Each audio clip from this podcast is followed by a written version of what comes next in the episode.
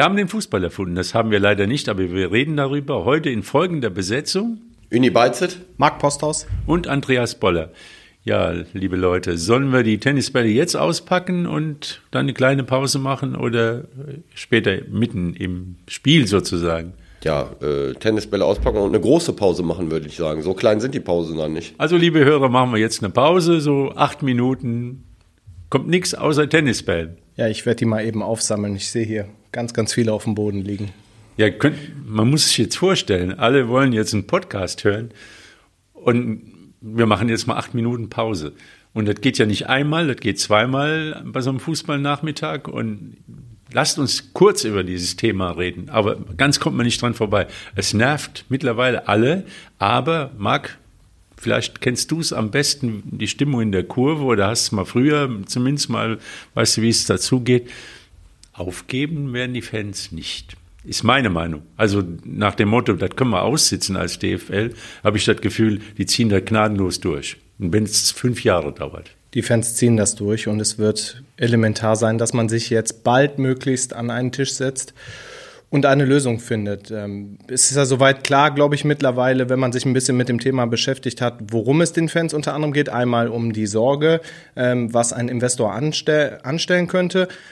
Aber dann geht es ja auch um das Thema Neuabstimmung, weil ja ein gewisser Herr Kind aus Hannover offenbar man weiß es nicht, mutmaßlich nicht so abgestimmt hat, wie der EV in Hannover es ihm angewiesen hat. Und deswegen ist ja die Abstimmung offenbar so gewesen, wie gesagt, immer mutmaßlich, wie sie dann halt am Ende gewesen ist. Und danach sind ja die Proteste dann weiter eskaliert. Ja, der Kind ist ja ein Unternehmer und wie man weiß, haben die Unternehmer ja die Mitbestimmung erfunden, äh, vielleicht auch nicht.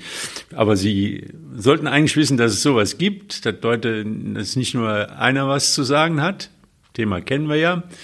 Winnie, was meinst du, wie die Sache ausgeht? Also bring's mal auf den Punkt. Was ist deine, dein, deine Ansicht, wie die Nummer weitergeht? Also erstmal würde ich gerne sagen, wenn es wirklich so gewesen sein sollte, dass Martin Kind so abgestimmt hat, dann finde ich das eine Riesenfrechheit, muss ich sagen. Also das ist Absolut. ja mutmaßlich, wenn es so gewesen sein sollte. Äh, ja ähm, dann finde ich das absolut nicht in Ordnung. Ich frage mich, mit welcher äh, äh, Ignoranz der dann, ja, wenn es Menschen, so, die, ja, die sagen meine Meinung und ich und und da, ähm, äh, wenn es wirklich so gewesen sein sollte, kann ich auch diesen Frust total nachvollziehen, weil das geht gar nicht. Äh, wie gesagt, immer nur unter der Voraussetzung, dass es wirklich so gewesen sein sollte.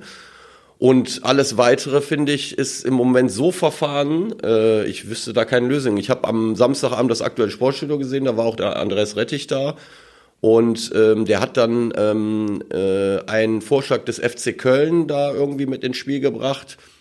Äh, das wäre dann wenigstens mal so, so ein kleiner Schritt in die richtige Richtung. Äh, oder da sind natürlich auch andere Vorschläge gerne gesehen, aber im Moment, äh, glaube ich, äh, wird es erstmal so weitergehen. Aber ich finde es auch äh, bei, aller, bei allem Verständnis dieser äh, Gruppen, die da im Grunde genommen diesen Protest machen, finde ich es aber auch total nervig im Moment. Und äh, man hört ja immer mehr, dass auch Spieler und auch Trainer da äh, äh sich äußern. Äh, ich glaube, Christian Streich am Wochenende auch und also besonders schön ist das dann nicht im Stadion zu sitzen und äh, ein Bundesligaspiel sich anzugucken. Es ist nicht schön, nee. aber es ist im Grunde genommen jetzt das eingetreten, was, was die jeweiligen Fanszenen in den vielen deutschen Stadien erreichen wollten. Man hat eine Aufmerksamkeit geschaffen, dass, dass das für, für Spieler Verantwortliche und vielleicht auch für den Fernsehzuschauer ähm, zu Hause, der dann Sky oder The Zone guckt, nicht, nicht schön ist. Das ist die eine Sache. Aber Protest ist wichtig. Ist dann immer die Frage, wie weit darf der Protest gehen? Und ich sage, jetzt ist ein Punkt gekommen, wo man sich nochmal an einen Tisch setzen muss oder wo man darüber entscheidet, ob eine Neuabstimmung erfolgt, eben wegen dieser Geschichte mit dem ignoranten Martin Kind. Das war jetzt mutmaßlich ignorant. Mutmaßlich. äh, heute fehlt aus der Stammbesetzung der Lothar. Ich gebe mal kurz, versuche mal kurz wiederzugeben, was seine Meinung ist, dass der Fußball halt auch nicht in der Provinz, provinziellen Blase stecken bleiben darf und das Geld dringend benötigt wird. Aber ich glaube, im Moment geht's gar nicht darum. Nochmal ganz zum Anfang zurück. Die Fans äh, sind jetzt so kreativ, die haben noch tausend Ideen, Spiele äh, zu stören. Die Spieler für Fußballspielen ist es tödlich. Das ist so wie wir kurz mal angesprochen haben beim Hallenturnier. Man muss immer wieder sich neu aufwärmen. Das ist für die Muskulatur nicht gut, das ist für den Spielrhythmus nicht gut. Die Spiele werden schlechter und man sieht immer mehr, auch in manchen Stadien, wenn es keine Topspiele sind, große Lücken Ja. auf den Zuschauerplätzen. Irgendwann wird das zahlende Publikum, ich sag mal, die, die mal gelegentlich dahin gehen oder die, die mal nach Sinsheim fahren, das ist auch nicht die, das treueste Publikum. In Mainz gibt's Lücken, obwohl es der Abstiegskampf ist. Also das, auf die Dauer zahlt sich nicht aus. Und irgendwann muss dringend muss verhandelt werden. Es sind ja noch nur keine, ich sag's mal, in, in einer ganz schwierigen weltpolitischen Lage sind doch keine Kriegsparteien, die da miteinander, äh, also muss doch Gesprächsbereitschaft sein. Aber äh, Marc, lass uns schnell einen Deckel drauf machen, weil sonst, äh, da kann man stundenlang über dieses Thema reden und äh, es, wir kommen nicht weiter. Machen wir. Ich habe nur eine Nachfrage dazu, aber du stellst jetzt keinen direkten Zusammenhang zwischen der Proteste und der Lücken in den jeweiligen Stadien fest, oder? Weil in Sinsheim oder in Mainz, da war schon vorher nicht Nee, aber ich, ich sag mal, in den letzten Spielzeiten, so vor drei, vier Jahren, also vor Corona, da waren alle Spiele immer ausverkauft. Da war die Marke Bundesliga derart begehrt, dass man keiner auf die Idee gekommen wäre, da ganze Zuschauerblöcke, außer wenn, wenn Hoffenheim unterwegs ist, auswärts spielt. Ja gut, man darf die Karten nicht Die verkaufen. Gefahr ist ja, dass Aber ich in, sehe in, so in Hoffenheim und Mainz gab es, glaube ich, auch in der Vergangenheit vor den Protesten die eine oder andere Lücke. Nur äh, die Gefahr ist natürlich, dass vielleicht äh, in Köln auf einmal irgendwelche Lücken sind oder äh, in irgendeinem anderen Stadion, wo normalerweise bei Heimspielen keine Lücken sind. Und die Gefahr sehe ich auch ganz klar, dass äh, äh, viele, äh, die sich einfach nur ein Fußballspiel angucken wollen, aber gleichzeitig auch Verständnis eventuell für diese Proteste haben, irgendwann vielleicht sagen, nee, da habe ich keine Lust nee, mehr. das Produkt wird schlechter. Ja. Es wird und unattraktiv. Man darf bei dem Thema dann auch nicht vergessen, auch wenn das eine jetzt so direkt mit dem anderen nichts zu tun hat, dies ist eine Europameisterschaft in Deutschland und ähm, äh, wenn die Bundesliga sich dann so präsentiert, dann ist das natürlich für Deutschland als Gastgeber auch nicht unbedingt äh, eine gute Werbung. Und noch ein ganz ein letzter Punkt, aber ich glaube, der ist noch nicht genannt worden. Ich kann mir vorstellen, dass die DFL jetzt ständig mal Gespräche mit den Fernsehanstalten führt, die für viel Geld die Fernsehrechte kaufen. Sky oder DAZN oder wie sie alle heißen, auch ARD und ZDF. Und das Produkt, das ist nicht äh, regulierbar. Also die können nicht irgendwie äh, regulieren, ob ein Spiel 90 Minuten dauert oder 90 plus 5 oder 90 plus eine halbe Stunde. Ja. Alles das macht den, den Fernsehsendern Arbeit, Kosten, äh, es ist nicht mehr planbar. Und ganze Sportarten sind die Regeln geändert worden, damit es ins Fernsehen passt. Und das sollte der Fußball, das da wird es Druck geben. Und deswegen, glaube ich, wird jetzt auch ein, zwei Wochen muss das Ding vom Tisch sein. Sonst, wie gesagt, am Anfang, die Fans werden nicht aufhören. Sie werden nicht aufhören, wenn es fünf Jahre dauert. Aber es wurde auch Fußball gespielt. Wo fangen wir denn mal an bei unseren beim Wochenende der nicht äh, ja nicht alle Hoffnungen haben sich nicht alle Träume sind in Erfüllung gegangen. Ganz am Anfang Hat Anfang war der Freitagabend. Genau, Freitagabend hat der WSV einen guten Start ins Wochenende gelegt. Also wenn ich es mir aussuchen könnte, persönlich als Reporter, ich finde diese Freitagabendspiele toll, ist immer so ein besonderes Flair, Flutlicht und dann war auch gute Stimmung, auch wenn in Anführungszeichen nur zweieinhalbtausend Zuschauer da waren. Dann hat es auch nach einem regnerischen Freitag irgendwann abends aufgehört zu regnen. Das war toll, das war klasse und wie der WSV Fußball gespielt hat, super. Also man kann sehen, es gibt so eine gewisse Konstanz jetzt in der Mannschaft, die man halt eben vorher nicht hatte. Spielerisch alles in Ordnung und Tore auch schön rausgespielt. Hätten noch ein paar mehr sein können, aber alles in allem voll unter Kontrolle, die ganze Geschichte. Und also man fragt sich, welche Mannschaft den WSV jetzt im Rest der Saison noch schlagen soll, wenn der WSV so spielt. Also da ist, sehe ich jetzt keinen, wo man sagt, der hat per se jetzt, ist überlegen dem WSV. Also ich glaube, im Moment könnten sie es wirklich durchziehen, wenn es gut läuft. Ja, vor allem, glaube ich, äh, äh, merkt man, dass das gefestigt ist da jetzt. Also auch, ähm, äh, wenn sich beim Aufwärmen zum Beispiel äh, ein Spieler ver verletzt oder angeschlagen ist, wie Korzocek, der letzte Woche ein gutes Spiel gemacht hat und wirklich ganz kurzfristig ausfällt, der nächste nachrückt, äh, Daran sieht man, dass da äh, eine Einheit mittlerweile entstanden ist, die sehr gefestigt ist. Plus die Jungs, die dann wirklich von Anfang an ein gutes Spiel gemacht haben und nach, noch dazu die Einwechselspieler, die nachher gekommen sind. Das hat, glaube ich, der Trainer Palatan auch nach dem Spiel erwähnt, dass auch die Jungs, die dann reingekommen sind, sich da nahtlos äh, eingegliedert haben. Und das ist auf jeden Fall großes äh, Faustpfand für die nächsten Wochen, für die schweren Spiele, die kommen. Das ist ein ganz entscheidender Punkt, den Ersan Palatan auch im Interview mit uns nach dem Spiel aufgedröselt hat. Die Situation war ja gegen Schalke, dass er relativ früh sich für einen taktischen Wechsel entschieden hat. Gerkens für Peitz. Dann musste er in Rödinghausen Gerkens früh rausnehmen, hat Ada Erjan gebracht. Und jetzt hat sich eine Viertelstunde vor Anpfiff Tim Korzuschek am Freitag verletzt und er muss wieder reagieren.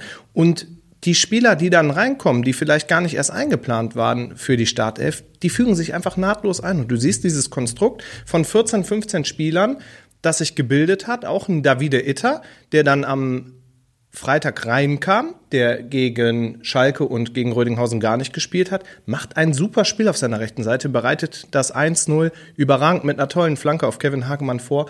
Und das ist das Entscheidende. Und der WSV kriegt keine Gegentore mehr. Eins in den letzten vier Spielen, es gab ja noch ein Spiel ohne Palatan vor der Winterpause 4-0 in Gladbach.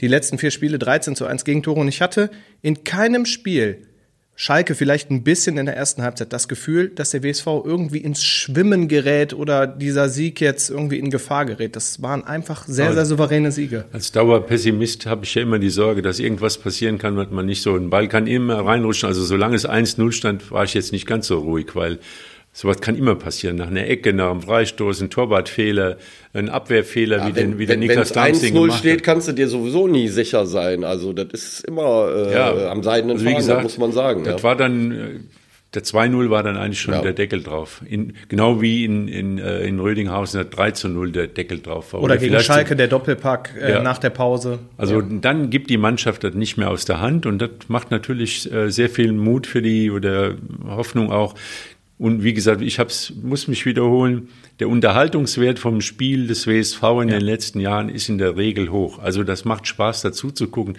Es war auch irgendwie, als hätten sie alle Glückspillen ge gefuttert am Freitagabend, weil so alle so richtig so rundum zufrieden waren mit dem, was sie gesehen hatten und erlebt hatten. Das Flutlicht in dem, wir haben, ich glaube, das letzte Flutlichtspiel war vor einem Jahr.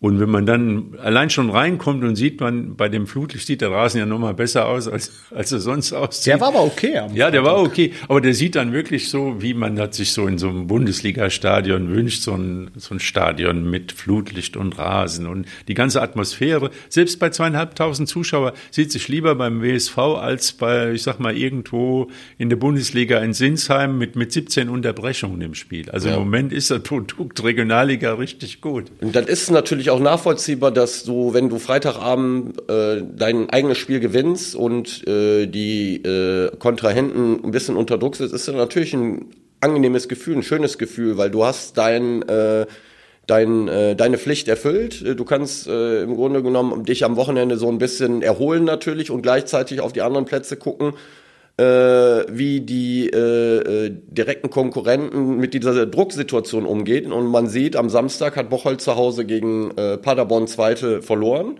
Also die zeigen anscheinend auch so ein bisschen Nerven. Und die, die, die Aachener haben leider dann in der 97. Äh, noch einen Elfmeter bekommen. Ich glaub 90 plus 9 oder ja, irgendwie sowas. Ja, in der 97. Ja, Elfmeter hat genau, das mit die, der Ausführung ja, ein bisschen noch gedauert. Ja. Die, die gewinnen zwar ihr Ding, aber äh, glücklich, das muss man auch ganz klar sagen. Und daran sieht man, äh, auch die müssen äh, wachsam sein, weil der WSV ist gut drauf und äh, und da sind wir wieder da. Der WSV muss einfach auf die eigenen Spiele gucken, äh, die eigenen Spiele gewinnen und dann darauf hoffen, dass da noch was passiert. Und ich bin eigentlich überzeugt davon, dass ähm, auch Aachen noch Punkte lassen wird. Da. Nächstes Spiel äh, WSV in Wegberg, das ist so wie nach Heidenheim fahren. Äh, der Platz ist nicht so ganz so Nicht doll, optimal, aber... Aber da muss anders Fußball gespielt werden. Das ganz schöne Tick-Tack und so wird nicht hinhauen. Und die Aachener müssen zum Beispiel auch noch in Rödinghausen spielen. Äh, der WSV hat zwar letzte Woche 4-0 da gewonnen, aber das ist trotzdem schwierig da zu spielen. Also nicht da schön. gibt's... Äh, eine Menge Potenzial, äh, wo äh, die anderen Mannschaften noch Punkte lassen können. Es sind noch zwölf Spiele. Ja. Es sind noch zwölf Spiele, aber der WSV muss natürlich am Samstag vorsichtig sein in Wegberg, auch mit Blick darauf, klar, jetzt spielt die Mannschaft einen anderen Fußball, hat einen anderen Trainer. Aber der WSV hat in der Hinrunde gegen keinen von da unten gewonnen. Felbert, Lippstadt. Wiedenbrück, ähm, Aalen auswärts und äh, das ist ein gefährliches Spiel, aber ich bin guter Dinge, weil die Mannschaft ist fokussiert, die lässt wenig zu, die spielt guten Fußball und ich glaube, Samstag, am Samstag in Wegberg, man hat ja auch bei Leverkusen in Heidenheim gesehen, es sind andere Tugenden gefragt und der WSV kann das. Und es ist leider so in der Ausgangsposition, unentschieden ist gleich Niederlage, muss man so sehen. Aber das gilt ja nicht nur für den WSV, es gilt ab sofort auch für den großen, großen, großen FC Bayern München mit acht Punkten Rückstand. Aber wenn der WSV mit sieben Punkten Rückstand nicht aufgibt, die Bayern werden auch bei acht Punkten Rückstand nicht aufgeben. Aber wie gesagt, unentschieden ist für die Bayern schon tödlich das nächste Spiel. Also das dürfen sie sich nicht mehr erlauben. Da ist, darf nichts mehr liegen bleiben. Ja, und du weißt ja, gegen wen Bayern München am Wochenende spielen wird. Leipzig. Zu Hause gegen Leipzig. Und letztes Jahr oder letzte Saison gab es ja auch mal ein Spiel. Äh, Leipzig hat wieder gewonnen. Äh, also das wird nicht einfach. Also Leipzig mit, mit eigentlich unter Wert. gell? Ja, unter Wert. Im äh, bisschen, mit ja, diesen ja, überragenden Einzelspielern in der Offensive, mit, mit Olmo, Ja. Mit äh, Xavi. Ja, und den Tschechko, den wir ja im Sommer hier mit Slowenien sehen werden. Openda vorne, Openda, 16, 16 ja. Tore. Also die vier alleine, finde ich, ist im Moment eigentlich ein Tick stärker als die Bayern-Offensive, die ja mit dem schwachen Harry Kane und mit dem Sané, der irgendwo herkommt, und Müller, der auch nicht mehr so richtig weiß, Ja. wo. Also von dem, von dem Namen ist das eigentlich die, der stärkste Sturm der Bundesliga. Ja, von den Oder? Namen nicht, aber von dem Potenzial, Ja, von- das sie ja, haben, also auf jeden Fall. Die Namen spielen bei Bayern München, aber die äh, liefern im Moment. ja, nicht. Potenzial ist das eine. Die Frage ist immer, wie performt so ein Vierergebilde vorne gerade oder die drei, vier, fünf Spieler. Also Qualität ist die eine Sache, aber das, das hakt halt bei den Bayern. Also die haben gestern in Bochum kein schlechtes Spiel gemacht. Also dieser Expected Goals Wert von 3,64 spricht ja schon eine deutliche Sprache, dass sie viele Torabschlüsse hatten, auch einige Hochkaräter, wenn ich dann hinterher sehe, in Unterzahl Harry Kane, köpft dann den Riemann ins... Nein, aber Das Harry Kane, für mich war da die spielentscheidende Situation beim Stand 1 zu 0 für Bayern, dass er den Ball nicht rüberspielt auf Thomas Müller, sondern vers versucht hat, Tor zu machen. Wie bescheuert, also ehrlich mal, wie bescheuert kann man sein, wenn man schon 25 Saisontore geschossen hat, den Ball nicht quer zu legen? Wem will er denn da was beweisen? Also ich fand das wirklich absolut der Killer. Aber die äh, führen 2-0, Harry da Kane- passiert ja gar nichts Harry mehr. Kane gilt eigentlich nicht als Ja, egoistischer ja, Spieler. warum in dem Moment äh, Ja, warum? hat er so Was eine passiert Entscheidung denn da getroffen. in der Mannschaft, dass solche Sachen passieren? Dass ein Spieler, der so viel Verstand im Kopf hat und so viel Erfahrung hat, solche Fehler macht. Ja, also Das aber würde, auch das nur ein Mensch, äh, Das, das Andreas, würde ich, ne? das Also würde das- ich nicht so, das würde ich nicht so hochhängen. Einfach. Marc, Ja, ich glaube, die Mannschaft, da ist was geknackt. Also da, ich habe vor, vor zwei oder drei Wochen gesagt, da ist irgendwas ist äh, im Moment völlig auseinandergeknackt. Kein Herz, keine Identität, keine Hierarchie und dann passieren so Sachen. Das Problem für Bayer Leverkusen ist ja, wenn sowas knackt, dann kann man es auch reparieren. Also den ersten FC Köln oder ich sag mal jetzt Mainz 05, die kann man nicht so schnell reparieren. Mainz 05 sind ja bei der Reparatur schon, haben ja wenigstens angefangen. Aber Darmstadt kannst du nicht so zusammenbauen. Aber Bayern kannst du natürlich so schnell wie die, wie das geknackt hat bei denen, kann man es auch wieder zusammenkriegen. Zum Beispiel durch einen Trainerwechsel. Aber ähm, dass ein Harry Kane so einen gravierenden Fehler macht. Also er will da Tor schießen und sieht nicht einen Spieler, der komplett freistellt. Das ist für mich ein Zeichen, dass vieles, vieles Ja, stimmt. da, da mag vieles im Argen liegen, aber ich würde jetzt nicht so weit gehen, dass man Harry Kane irgendwie da äh, äh, als Egoisten oder er will unbedingt das Tor machen. So weit würde ich nicht gehen, weil äh, Harry Kane spielt ja auch schon ein paar Jahre Fußball und der war eigentlich nie ein Spielertyp, der äh, diese Allüren hat, so ich will jetzt unbedingt das Tor machen. Er hat eine falsche Entscheidung getroffen, das muss man auch ganz ehrlich sagen. Äh, aber äh, die Bayern haben ja auch noch andere Probleme außer äh, so eine Situation. Also auch wenn sie in Bochum kein schlechtes Spiel gemacht haben, genug Torchancen hatten, das ist alles richtig. Äh, aber das passt halt im Moment bei denen äh, äh, so rein, dass sie dann auch solche Spiele dann einfach nicht gewinnen beziehungsweise äh, verlieren einfach. Also ich würde mich da Uni uneingeschränkt anschließen. Harry Kane hat so viel schon geleistet für die Bayern. Ich glaube, er kann sich in der Situation, kann er sich diese Situation vielleicht auch einfach mal nehmen. Und dann macht er vielleicht diesen Fehler auch. Und dass er den nicht macht, beziehungsweise nicht rüberspielt zu Müller, ist nur die Konsequenz daraus, welche Probleme bei den Bayern einfach vorhanden sind. Über Upamecano, der gegen Lazio einen umholzt, völlig, völlig völlig unnötig und alles das, was passiert, nicht genutzte Chancen, dann dieses Aufbauspiel der Bayern in Rom, was, was, was nicht Bayern-like ist. Erste so, Halbzeit war noch ganz ordentlich, aber zweite Halbzeit überhaupt genau, nicht. Genau, ja. so. Und das ist nur die Konsequenz daraus. Und wenn Harry Kane das Tor macht, dann spricht niemand mehr oh, darüber. Marc, ich, lass mich anders formulieren. Andreas. Vielleicht ist es ja eine andere Motivation, aber die ist im Endeffekt genauso fatal. Er hat vielleicht geglaubt, er muss jetzt äh, genau. die Sache alleine. Das glaube ich auch. Und das, hat überhaupt nicht so, die, ja. die ja. Idee gehabt, dass noch einer mitgelaufen ja. sein könnte. Das kannst du auch nur machen, wenn so ein gewisses Selbstverständnis und so viel Selbstvertrauen da ist. Und, und, das ist bei den Bayern glaubt eben da, aktuell nicht Vielleicht gegeben. glaubt im Moment jeder alleine, er müsste die Karre aus dem Dreck ziehen und dann geht wie Upamecano, der geht da rein wie, wie ein das, das ja. ist eher so, glaube ich, die Motivation von Kane gewesen, dass er sich denkt, das ist jetzt eine ist eh Situation, eh wo ich Verantwortung ja, übernehmen muss, ich muss das Tor machen und okay. äh, aber ähm, äh, trotzdem hätten die, also die Bayern hätten rein theoretisch äh, ähm, trotz Unterzahl auch noch den Ausgleich machen können und vielleicht sogar noch den Siegtreffer. Das wäre dann vielleicht so eine äh, Initialzündung gewesen, um dann nochmal nach dem Spiel vielleicht mit einem Sieg zu sagen, guck mal, wir haben äh, trotz Rückstand, trotz Unterzahl die Spiele hier noch gewonnen, aber haben sie nicht und deswegen ist bei Leverkusen mit acht Punkten vorne und ähm, das ist schon mal eine Menge. Das gell? ist eine Menge. Also äh, nicht die Bayern entscheiden, ob sie noch Meister werden, sondern das Leverkusen. Entscheidet Leverkusen diesmal alleine, genau. so wie die ja. Dortmunder letztes Jahr. Und ja. der, der Punkt ist der, klar, acht Punkte Bundesliga und Regionalliga West, WSV sieben Punkte, aber mal völlig fernab von der Qualität, welche Bayern München hat und welche der Wuppertaler SV hat.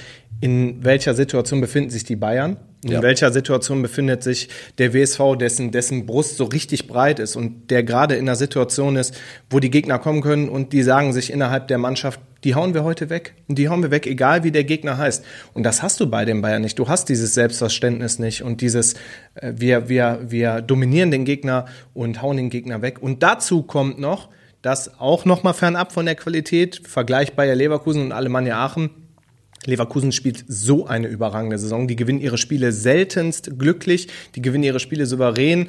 Und äh, ich kann mir ehrlich gesagt nicht vorstellen, dass, dass Leverkusen nochmal ins Wo Leverkusen gerät. gegen in Heidenheim ja gar nicht jetzt mal sehr gut gespielt hat. Nee, aber, aber gerade deswegen. Aber die, ja. aber die gewinnen das Spiel. Für mich die Situation und der Pass der Woche, des Wochenendes, der entscheidet dann das Spiel. Also das ist unvorstellbar gut, wie, wie der Wirtz den Ball in den Lauf legt. Also normalerweise spielt er ja den Ball, müsste jeder normal, normal denkende Fußballer oder jeder Durchschnittsfußballer, der würde von, von zehn Möglichkeiten neunmal den Pass steil schicken auf rechts. Aber Wirtz legt ihn links an, mit dem Mitspieler und am Verteidiger vorbei, hat aber damit genau den Laufweg von da gibt es so ein Wort, das ist Weltklasse. Ja. Also das ist ein Straßenfußballer und Weltklasse. Entweder, Florian Wirtz ist Weltklasse. Entweder ist das äh, Intuition oder es ist im Training halt auch. Ja, wahrscheinlich äh, äh, vieles äh, ist damit drin, aber ich glaube, Intuition trifft schon auf den Punkt, weil äh, ähm, gewisse Dinge kannst du halt nicht lernen und der hat gewisse Dinge drin und der trainiert natürlich auch fleißig, das spielt eine große Rolle, vermute ich mal. Äh, und äh, das ist einfach ein super Fußballer. Aber äh, nochmal auf das Heidenheim-Spiel äh, zurück. Ich glaube, Xabi Alonso hat seine Mannschaft nach dem Spiel auch gelobt, hat diesen Sieg in Heidenheim genauso hoch bewertet wie zu Hause der Sieg gegen Bayern München. Was völlig Obwohl richtig es zwei ist. unterschiedliche ja. Spiele waren und Stile waren und äh, die Art und Weise. Und da finde ich, zeigt sich auch bei Xabi Alonso eindeutig, dass er im Fußball alles erlebt hat. Also ähm, äh, er hat bei Real Madrid gespielt, da ist ein Sieg gegen Barcelona zu Hause, die drei Punkte genauso wichtig wie ein Spiel in Sporting Gijon, sage ich mal, wo du dich schwer tust und trotzdem den Dreier mitnimmst. Das wird er in seiner Karriere oft genug erlebt haben. Und ähm, da finde ich, ordnet er das absolut richtig ein, weil was bringt dir ein Sieg gegen Bayern zu Hause, wenn du dann in der Heidenheim 1-1 spielst? Äh, und das, äh, ja, man sieht, wie, wie er seine Karriere aufgebaut hat. Ich glaube, die Süddeutsche hat er draus gefunden gehabt oder hat mal beschrieben. Der Max Eberl ist äh, auf Trainersuche na, zu Real Sociedad, Sociedad zweite Mannschaft, zweite Mannschaft ja, gefahren ja. und hat äh, wollte damals schon den, den Alonso holen. Ja. Und er hat gesagt, ich bin noch nicht so weit. Ich bleib erst mal da im Baskenland. Das muss man ja. Ja, vielleicht hat er auch gesagt, weil er nicht nach Gladbach wollte, wer weiß. Doch. Nein, ich glaube, der macht das. Deswegen haben die Leverkusener jetzt die große Hoffnung, dass der Herr äh, Xabi Alonso äh, sagt, ich muss erst mal, eine gute Saison ist Da kommt noch eine zweite, muss noch eine zweite hinterherkommen, bevor er sich auf die ganz, ganz große Bühne begibt. Aber das werden wir alles sehen. Ja, das Aber, werden wir sehen. Ähm, was mir so gefallen hat, eben Heidenheim, die haben, die setzen so Glanzpunkte, gell? In Heidenheim die, die Leverkusener, obwohl sie nicht so gut spielen. Beim WSV sind es im Moment auch immer mal wieder so wirklich überragende Sachen. Also da, da ist mir das ganz egal, ob das Regionalliga ist oder ob das Bundesliga, also wie das Etikett heißt, sondern was sehe ich? Und wie ich das, das erste Tor vom WSV, wie, wie Hagemann den Ball direkt nimmt, das musste man im Stadion, hat man diese Live-Geschwindigkeit erlebt. Das ging zack, da war der Ball im Tor. Und man hat sich gefragt, hat er den nur Volley genommen oder hat er mit der Innenseite geschossen? Er hat es einfach perfekt gemacht. Ich habe geschrieben im Live-Ticker, ich stehe ja dann am Spielfeldrand, Hagemann schiebt nach Flanke von Itter überlegt ein. So war das gar nicht. Für mich war das so, dass der Ball aufgekommen ist und er den, äh, also erstmal ist der Laufweg von Hagemann super. Übrigens hat Hagemann fünf der letzten neun Tore des ja. WSV, also fünf der neun Tore nach der Winterpause erzielt. Der lebt seinen, weiß ich nicht, wievielten Frühling und ist ein Paradebeispiel dafür, das personifizierte Paradebeispiel dafür, wie es beim WSV läuft. Und der macht das technisch so überragend. Er hat ja letzte Woche in Rödinghausen schon zwei überragende Tore geschossen. Also der WSV, er spielt sich Torchancen und erzielt super, super, super Tore. Also er gibt dem, dem Ball im vollen Lauf irgendwie kurz kommt er zum Stehen und gibt ihm den Impuls mit der Innenseite und er ist wie ein Volley-Schuss. Patsch. Patsch. Patsch. Patsch.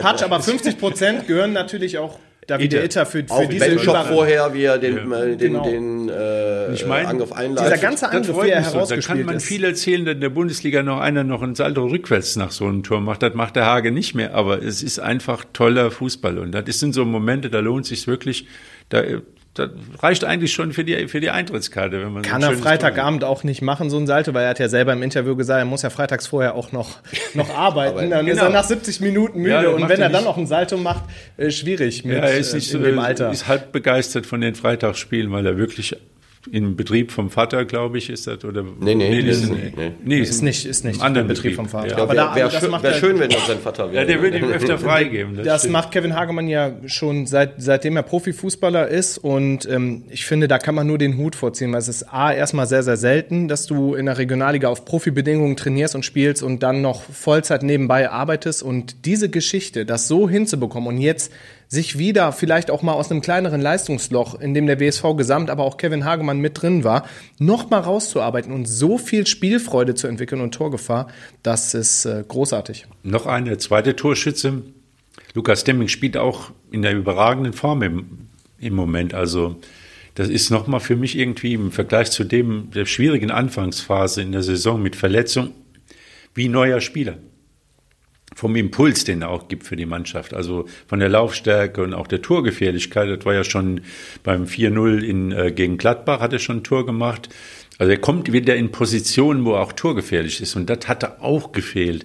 Wir hatten keine Mittelfeldspieler beim WSV, die Torgefahr ausstrahlen. Ich glaube, äh, die System, Systemumstellung hat Demming auch sehr, sehr gut getan, weil er jetzt eine Position gefunden hat, wo seine Stärken absolut äh, zum Tragen kommen. Also ähm, in dem äh, äh, Mittelfeldkonstrukt mit einem Sechser und zwei Achtern jetzt sage ich mal und er spielt ja eine Achterposition ist er halt immer wieder äh, sowohl defensiv als auch offensiv immer im Geschehen und der hat auf jeden Fall den Zug äh, in den 16er rein, also dass er torgefährlich werden kann und dass er einen guten Abschluss äh, hat, das wissen wir alle, das hat er oft genug bewiesen. Da in Gladbach hat er auch schon ein, ein überragendes Tor, Tor gemacht. Ein überragendes also, Tor. Äh, das ist ein, ein, Spielertyp, der wirklich jeder Mannschaft gut tut. Äh, sag, ich vergleiche den so ein bisschen mit Goretzka in Topform, also äh, ja. ist so, so ein Box-to-Box-Spieler, sage ich Tiefe mal. Tiefe Läufe. Genau, und äh, das passt im Moment super. Und er ist halt, und das ist das Entscheidende, Lukas Demming lebt von seiner Fitness. Er ist sowieso ein sehr laufstarker Spieler und er war ja am Anfang der Saison dann auch leider verletzt. Und dann hat man aber schon im Trainingslager in Belek,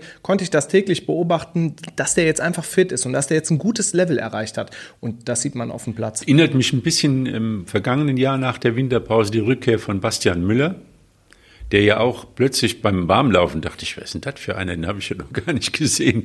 Im ersten Spiel nach der Winterpause dachte ich, der läuft ja so wie Thomas Müller irgendwie so locker und leicht schon beim Armlaufen. Und der spielte dann wirklich eine sehr starke Rückrunde, was natürlich ein bisschen bedenklich ist für den WSV. Die gleiche Rückkehr hat er jetzt bei Alemannia Aachen angetreten. Hat gestern gell? auch wieder getroffen. Hat wieder Ja, getroffen. ja, ja. Ist ein entscheidender Mann. In guter Form ist er e extrem stark im äh, zentralen Mittelfeld. Und das tut Aachen sehr, sehr gut. Seit der, der zieht das durch, wenn er, das ist natürlich einer, der, mit dem du dann aufsteigen kannst. Das Ja, muss man, aber, muss man sagen. Aber definitiv, mal aber ab. Anton Heinz ist natürlich für die auch sehr wichtig, das muss man sagen. Aber ich glaube, wir sollten gar nicht so groß Nein, wir äh, viel nicht über. Aachen sprechen, äh, sondern Die sind doch gar nicht so gut. Die zehn- patzen schon noch häufiger. Zehn Spiele in Folge gewonnen, oder? So ungefähr. Bin ich mir nicht sicher. Ja, ich bin ich mir nicht gut genug vorbereitet, weil Aachen-Statistik ist nicht für mich so wichtig. Ja, aber auch Aachen äh, wird Punkte lassen, da bin ich überzeugt von. Ja, Bin ich ganz bei dir. Kann Öne. der WSV eigentlich nur hoffen, gell? Ja, bei den anderen Wuppertaler Vereinen sieht es jetzt vielleicht nicht ganz, ganz, ganz so rosig aus. Wollen wir mal absehen von FSV Vorwinkel und SV Germania. Die haben gepunktet am Wochenende. Beide recht spektakulär, kann man sagen. Aber sitzen alle irgendwo im, im vorderen Mittelfeld in der Bezirksliga. Und ja, da geht es eigentlich darum, die Saison gut zu Ende zu spielen. Ja, Germania hat 5 zu 4 gewonnen gegen Richrath. Muss wohl sehr turbulent gewesen sein mit vielen Toren.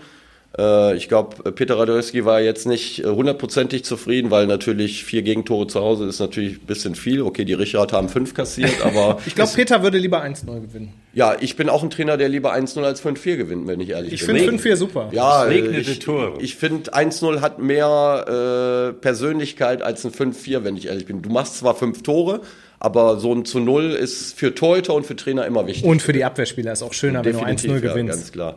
Aber ich meine, 5-4, drei Punkte für Germania ist das äh, absolut okay. Und ähm, ich glaube auch, dass Germania genauso wie Vorwinkel jetzt nicht mehr die äh, große Chance haben wird, ganz oben vorne reinzukommen. Äh, und die Vorwinkler haben auswärts 3 zu 2 gewonnen, nachdem sie kurz vor Schluss noch den Ausgleich bekommen und dann trotzdem zurückschlagen. In Dabringhausen, glaube ich. Nicht so einfach zu spielen. Absolut. Und äh, bestätigen im Grunde genommen ihre gute Vorbereitung, die Vorwinkler. Für Vorwinkel und Germania ist die Situation aus der Sicht komfortabel, dass zwar noch lange in der Saison hin ist, aber die wissen beide, die werden irgendwo im oberen Tabellenmittelfeld landen. Man kann sich jetzt gut schon auf die kommende Saison vorbereiten. Man kann sich personell verstärken. Vorwinkel hat ja jetzt auch Christian Bialke geholt, den äh, Jugendleiter und früheren oder ehemaligen Co-Trainer des Kronberger SC als sportlichen Leiter.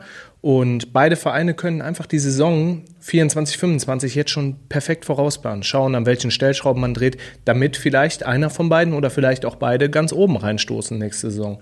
Aber der FSV hat auch noch ein Eisen im Feuer. Die spielen in der Woche, unter der Woche jetzt im Kreispokal noch. Gegen Bayer Wuppertal Ja, auswärts im ist- Viertelfinale. Ist eine lösbare Aufgabe und im Halbfinale sind sie ja fast schon im Niederrhein-Pokal, wenn es gut läuft. Geil. Also würde mich sehr wundern, wenn man jetzt gegen ein ja leider sehr, sehr personell auch dezimiertes Bayer, da läuft gerade nicht ganz so viel zusammen, jetzt Probleme bekommen würde. Und FSV Vorwinkel ist ja eigentlich traditionell im, im, im ähm, Niederrhein-Pokal vertreten, ähnlich wie der Kronberger SC, der aber ja diese Saison gegen Stella Azura Felbert, gegen den B-Ligisten, ausgeschieden ist. Und das ist auch eigentlich die perfekte Überleitung, weil Jugoslavia als B-Ligist ja im anderen Wuppertaler Kreispokal-Viertelfinale den TSV Ronsdorf empfängt. Und Kein ich glaube. Uni, Ophoff, Donnerstagabend, Flutlicht ist da sowieso nicht so besonders auf Asche und dann 50 bis 100 ja, euphorische Heimfans, das könnte für Ronsdorf ein heißer Tanz werden. Wird auch für, für Ronsdorf auf jeden Fall ein heißer Tanz. Äh, äh, und es sind nicht nur die äußeren Bedingungen. Jugoslawien hat auch eine gute Mannschaft, haben sich in der Absolut. Winterpause gut verstärkt, äh, sind auf dem Weg, äh, wieder aus der Kreisliga B in die Kreisliga A aufzusteigen. Also das wird ein heißer Tanz für Ronsdorf. Zumal die Ronsdorfer im Moment ja auch ihre Probleme haben. Also in der Liga haben sie Sorgen, Abstiegssorgen, haben am Wochenende 2 zu 0 verloren auswärts und ähm, äh, kommt denen, glaube ich, jetzt nicht ganz so gelegen, dieses Spiel, aber ähm, äh, mal gucken, was da für ein Ergebnis und da. Du musst dieses Spiel so angehen, dass du unbedingt weiterkommen Ja, willst, weil diese, ja. diese Niederrhein-Pokal-Teilnahme, du kannst immer mal das, das große losziehen. Ronsdorf hat, glaube ich, letztes Jahr ähm, gegen SSVG Felbert gespielt.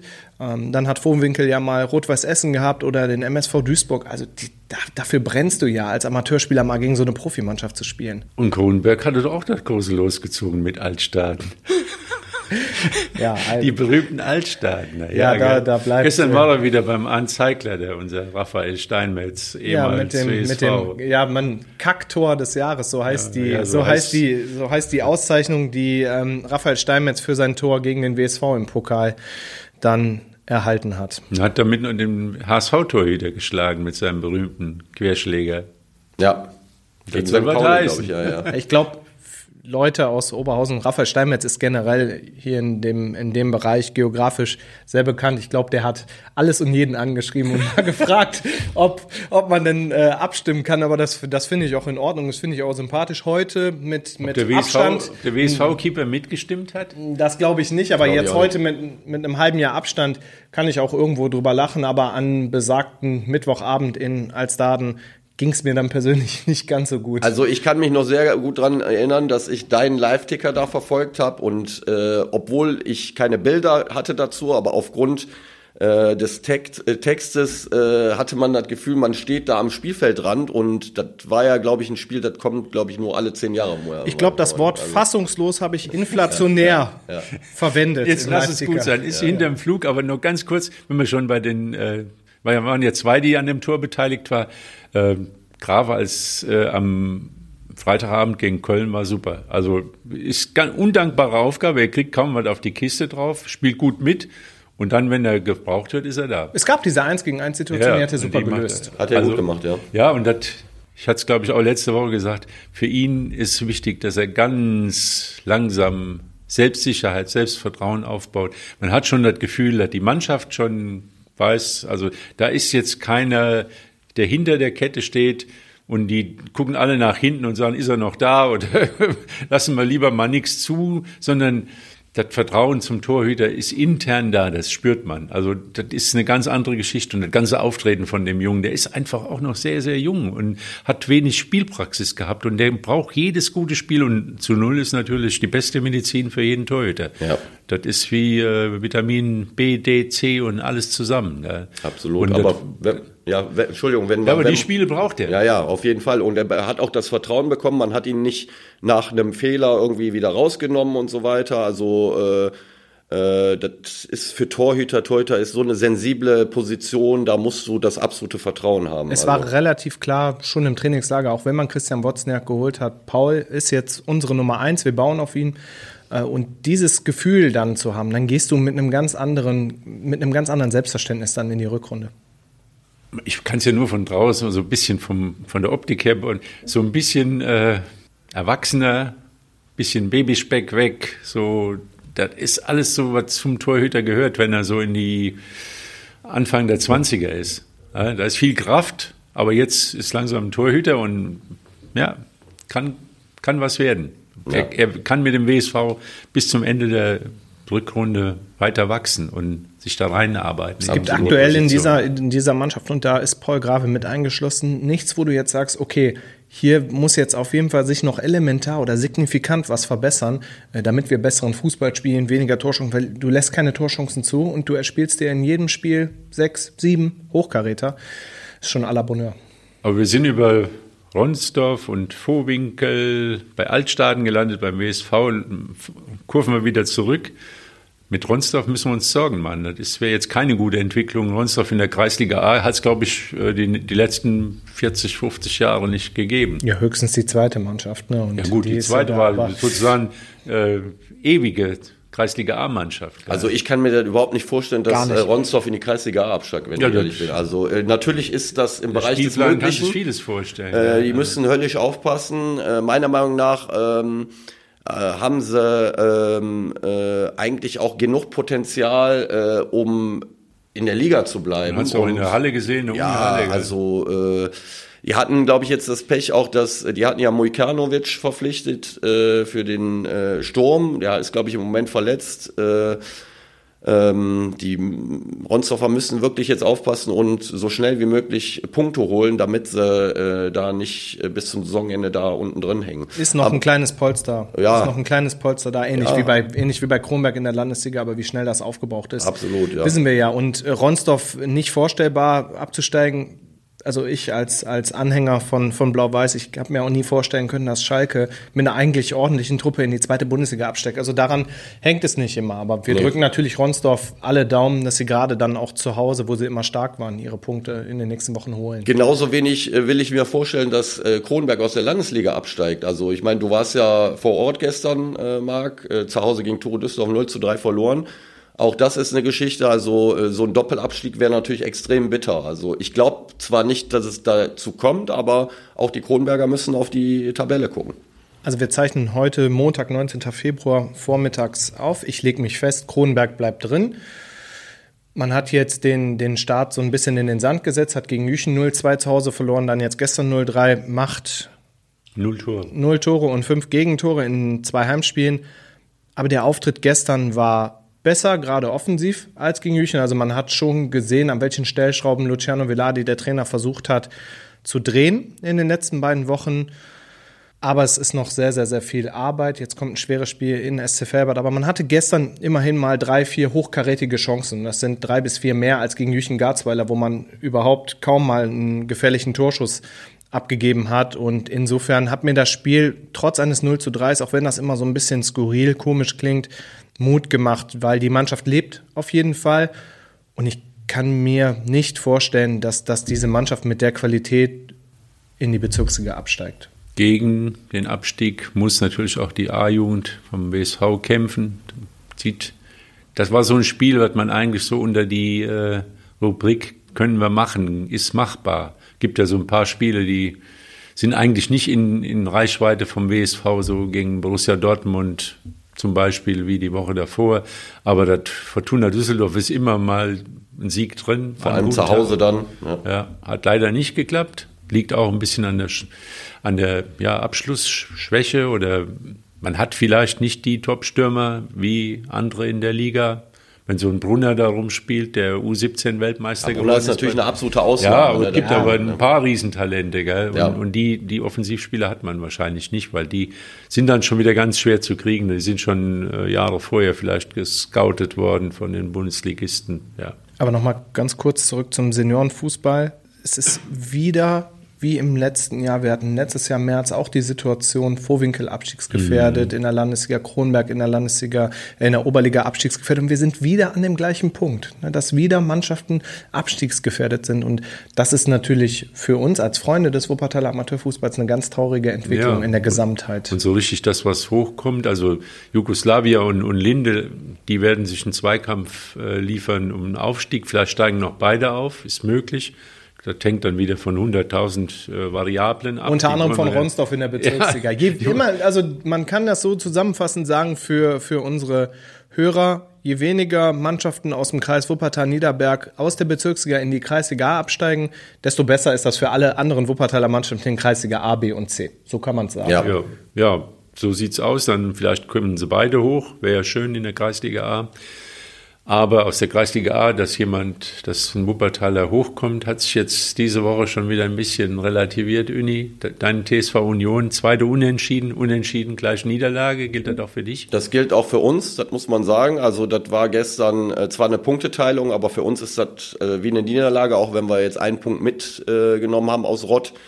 Äh, Rott hat ein gutes Spiel gemacht. Also wenn eine Mannschaft dem Sieg näher äh, war, dann war es Viktoria Rott. Das muss man so ehrlich sagen. Wir haben kein gutes Spiel gemacht. Aber auch für uns gilt, äh, wir haben noch eine Menge Spiele. Wir haben noch die Spiele gegen die direkten äh, äh, Konkurrenten. Aber ähm, spätestens jetzt müssen wir ähm, Dreier landen. Wir spielen jetzt kommendes Wochenende zu Hause gegen Dornab. Die sind auch ganz gut drauf. Die haben ihr letztes Spiel ähm, gegen Beinburg 2 zu 0 gewonnen. Da ist der Pat Patrick Stroms Trainer seit, äh, seit dem Winter mit einigen Neuzugängen, unter anderem von Vohwinkel. Ähm, Sebastian Jansen. Genau, und das wird ein schwieriges Spiel, aber für uns äh, ähm, gilt es jetzt ganz klar, äh, zu Hause dieses Spiel zu gewinnen. Äh, mit einer besseren Leistung definitiv, weil wir haben es am äh, Wochenende in, äh, in Rott nicht gut gemacht. Und äh, danach die Woche spielen wir dann gegen die zweite Mannschaft von SSV Gefelbert. Das ist ein direkter Mitkonkurrent. Also ich bin eigentlich jemand, der wirklich bis zum Ende den Glauben daran hat. Es ist definitiv möglich, aber bei uns muss ein Ruck da durchgehen. Also so wird's nix. Aber äh, wir werden sehen, was am Wochenende passiert. Gibt ja da auch wieder fernab von der Qualität gewisse Parallelen zum WSV. Ich persönlich bin auch mal nach diesem Heimspiel des WSV gegen Aachen in einen Modus der, der Resignation mhm. gefallen, weil man eben gedacht hat, okay, das war's jetzt. So, wenn man Union jetzt erstmal sieht, SSV Gefelbert und Türkgücü Felbert, die marschieren und sind einfach sehr stark. Jetzt sind es gerade wahrscheinlich, je nach äh, Entscheidung der Sportgerichte, da ist ja noch ein bisschen was offen, sechs Punkte Rückstand, fällt schwer. Sechs erstmal beziehungsweise vier Punkte. Sechs beziehungsweise vier Punkte. Es ja. fällt schwer, daran zu glauben, aber es sind halt eben auch noch, auch noch viele Spiele. Nur ihr müsst natürlich dann darauf schauen, dass ihr irgendwie da mehr anfangt, euch Torchancen zu erspielen. Äh, und Tore zu erzählen. Uni, wie, wie schwer wiegt der Ausfall dann von Hasim Desic, der körperlich stark ist, der Bälle festmacht und der halt eben auch Tore schießt? Ja, also ich würde lügen, wenn ich jetzt sagen würde, er fehlt uns nicht. Das ist natürlich ganz klar. Hasim Desic haben wir äh, im letzten Sommer von Jugoslawien zu uns lotsen können. Das ist für uns natürlich ein wichtiger Spieler, aber ich bin äh, aber auch niemand, der dann äh, äh, nach Spielen, die dann nicht so laufen und er halt nicht gespielt hat, dann als erstes diesen Grund her heranführt, weil wir haben ja auch noch andere Spieler auf dem Platz, äh, unter anderem Benedikt Steven oder Mustafa Alkan. Das sind Spieler, die in der Vergangenheit auch bewiesen haben, dass sie Tore machen können. Nur damit wir Tore machen, müssen wir natürlich auch erstmal in die, äh, Situation in die Situation kommen. Also bei uns hakt im Moment äh, relativ viel. Das Defensivverhalten insgesamt ist eigentlich äh, in Ordnung. Wir haben, glaube ich, die mit die wenigsten Gegentore die Saison bekommen. Nur offensiv äh, hapert's im Moment. Äh, nur auch wenn die Enttäuschung gestern groß war, den Glauben darf man halt nie verlieren. Und äh, diesen Glauben muss ich äh, auch irgendwie der Mannschaft natürlich auch äh, äh, näher bringen. Also die Spieler müssen das Gefühl haben, der Trainer ist halt äh, noch äh, absolut dabei, daran zu glauben. Und wenn die Spieler dann auch dran glauben, dann sind wir auf jeden Fall schon mal einen Schritt weiter. Und ähm, am nächsten Wochenende kann die Situation schon wieder ganz anders aussehen. Und deswegen müssen wir weiterarbeiten. Ja, wir haben Mitte Februar. Ja, das ist das Entscheidende. Aber aufgeben geht sowieso nicht. Februar ist wirklich auch Bayern noch nie Meister geworden. Also wer war der Spruch, Februar wird keiner Meister. Das dauert alles noch ein bisschen. Die Bayern werden mit acht Punkten Rückstand auf, nicht aufgeben. Der WSV mit sieben Punkten Rückstand. Ihr mit vier oder fünf? Oder ja, sechs beziehungsweise sechs. vier. Und, und das ist doch absolut möglich. Warum soll man nicht sechs Punkte aufholen können? Also äh, ich sehe keinen Grund ich sag ja, Resignationsmodus ausgeschaltet und es geht immer weiter. In welcher Situation ist der WSV jetzt vier Spiele später und äh, in welcher Situation könnt ihr sein? Aber wir müssen natürlich, wenn wir ganz kurz über die Kreisliga A sprechen, wir können nicht immer nur über Union sprechen. Natürlich. Ähm, ich finde äh, gerade auch sehr, sehr bemerkenswert Sudberg und Sombon, die einen tollen Lauf haben. Ich glaube, Sombon hatte euch unabhängig davon, was da alles passiert ist, letzte Woche mit Schiedsrichterentscheidungen, auch am Rande einer Niederlage. Klar, ja. Beide haben einen äh, super Lauf. Luke Retterath ist, glaube ich, der Mann gerade in Sudberg, der viele Tore erzielt. Die haben Hellas gestern 4-1 geschlagen, sind sehr, sehr heimstark. Andreas Baxevanoglu ähm, macht da gute Arbeit und äh, auch in Somborn hat sich alles stabilisiert, wenn man bedenkt, wo die relativ am Anfang der Saison standen und wo sie sich jetzt hingearbeitet haben. Also ähm, bei dem einen oder anderen Wuppertaler Verein in der Kreisliga läuft es auch ganz gut. Und bei denen, die unten stehen, bei Bayer sieht es bitter aus, 8-0 gegen SSVG Felbert. Das ist schon heftig. Das sieht nicht nach irgendwie einer großen Wende aus im Moment. Wer ist noch mit unten drin? Der ja, Fortuna Wuppertal hat 2-0 gewonnen gegen Ronsdorf zweite Mannschaft. Das also, war für Clark Schworm nach seiner Aussage ein sehr, sehr, sehr wichtiger ja, Sieg. Das sehe ich auch so. Kann ich auch unterstreichen, glaube ich auch. Also äh, ich glaube auch, dass Fortuna Wuppertal ähm, äh, am Ende äh, in der Liga bleibt. Weil die müssen die, gar nicht die Kurve kriegen, die stehen ja, ja überm, weil überm, die überm immer wieder dann auch Dreier landen. Ja, also, Tore machen. Ja, die machen auch Tore. Die, haben einfach auch einen zuverlässigen Torjäger, Torjäger mit, mit ja. Kai Kumpmann, äh, der äh, für Kreisliga-Verhältnisse ein sensationeller Spieler ist und gestern auch, wie ich hörte, leider selber nicht gesehen, ein Seitfallzieher-Tor wieder gemacht hat und der macht schon mal häufiger so Dinge. Wir hatten noch geschrieben, dass Kai Kumpmann äh, unter anderem Elfmeter verschossen hat. Da wurde ich heute Morgen von ihm zurechtgewiesen. Meine Quelle war da wohl nicht ganz richtig. Er hat keinen Elfmeter verschossen. Also, also Wilfried hat einen Elfmeter verschossen? Und Roger Kuhlmann hat einen okay. Elfmeter verschossen. Müssen wir noch, müssen wir noch ändern. Ja. ja, müssen wir korrigieren. Ja, und dann wird nächste Woche Beste, was dem Herrn Tuchel passieren kann, ist, dass die UEFA die, die Spielpläne von der Champions League so auseinander entzerrt flattert hat. Also ich glaube, die spielen Anfang März oder war das Rückspiel gegen Lazio. Lazio, ja. Das hätte ja auch am Mittwoch sein können und dann. Das wäre nicht so gut gewesen für die Bayern. wenn das Spiel dann in die Hose gegangen wäre, dann hätte es ge nicht gehießen Bye Bye Bayern, sondern Bye Bye Tuchel. Der hat ja schon gesagt, einen bemerkenswerten Satz. In so einer äh, Situation kann man auch Ballast abwerfen. Das fand ich sehr bemerkenswert. Also welchen Ballast hat er gemeint und manchmal ist man selbst dabei, wenn, wenn abgeworfen wird. Äh, das werden wir sehen. Wir werden sehen, was die Fans sich noch einfallen lassen. Ich fand das äh, zumindest kreativ. Also die berühmten Kleber, die Klimakleber, die hatten ja immer nur den Klebstoff dabei. Aber die Fans haben, was haben sie alles gehabt? Spielzeugautos. Aber auch interessant, die Spielzeugautos an einem Wochenende in mehreren Stadien. Da zeigt mir wieder, wie vernetzt die sind. Und das Schönste fand ich, äh, schönste, relativ. Aber das blau-weiße, wo war das? In Rostock. Rostock In gegen HSV ferngesteuerte Autos, die Pyro. Die hatten blau-weißen und äh, weißen, ein Autochen mit weißem Rauch und eins mit blauem Rauch. Das fand ich also doch. Lassen sich was einfallen, ne? Lassen sich was einfallen. Die Kölner waren auch nicht schlecht, die, die so, so, so, so Saltos treten, gell? Ja, der Kreativität sind keine Grenzen gesetzt. Also die, ich denke mal, nächste, am Wochenende wird irgendwie so ein kleiner Zeppelin ein. Ach, die, die Flugzeug, äh, die kleinen Flugzeuge waren. In Freiburg, glaube ich, ja. Ja, war auch nicht schlecht. Mit, auf einem stand Ultras, auf so einem kleinen, kleinen Gelenkten.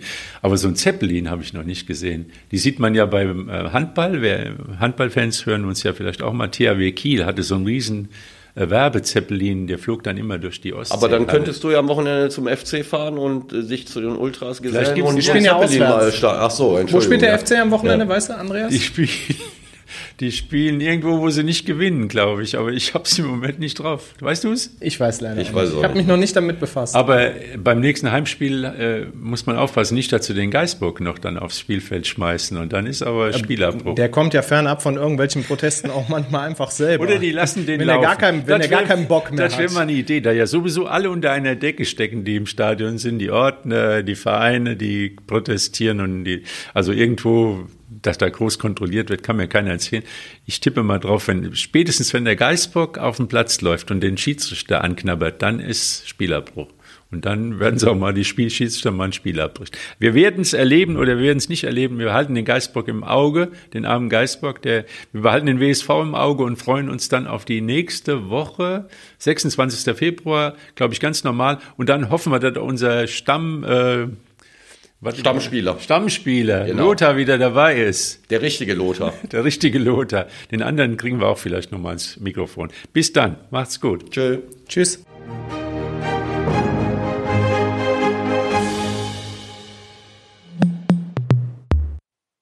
Dies ist ein Podcast der WZ.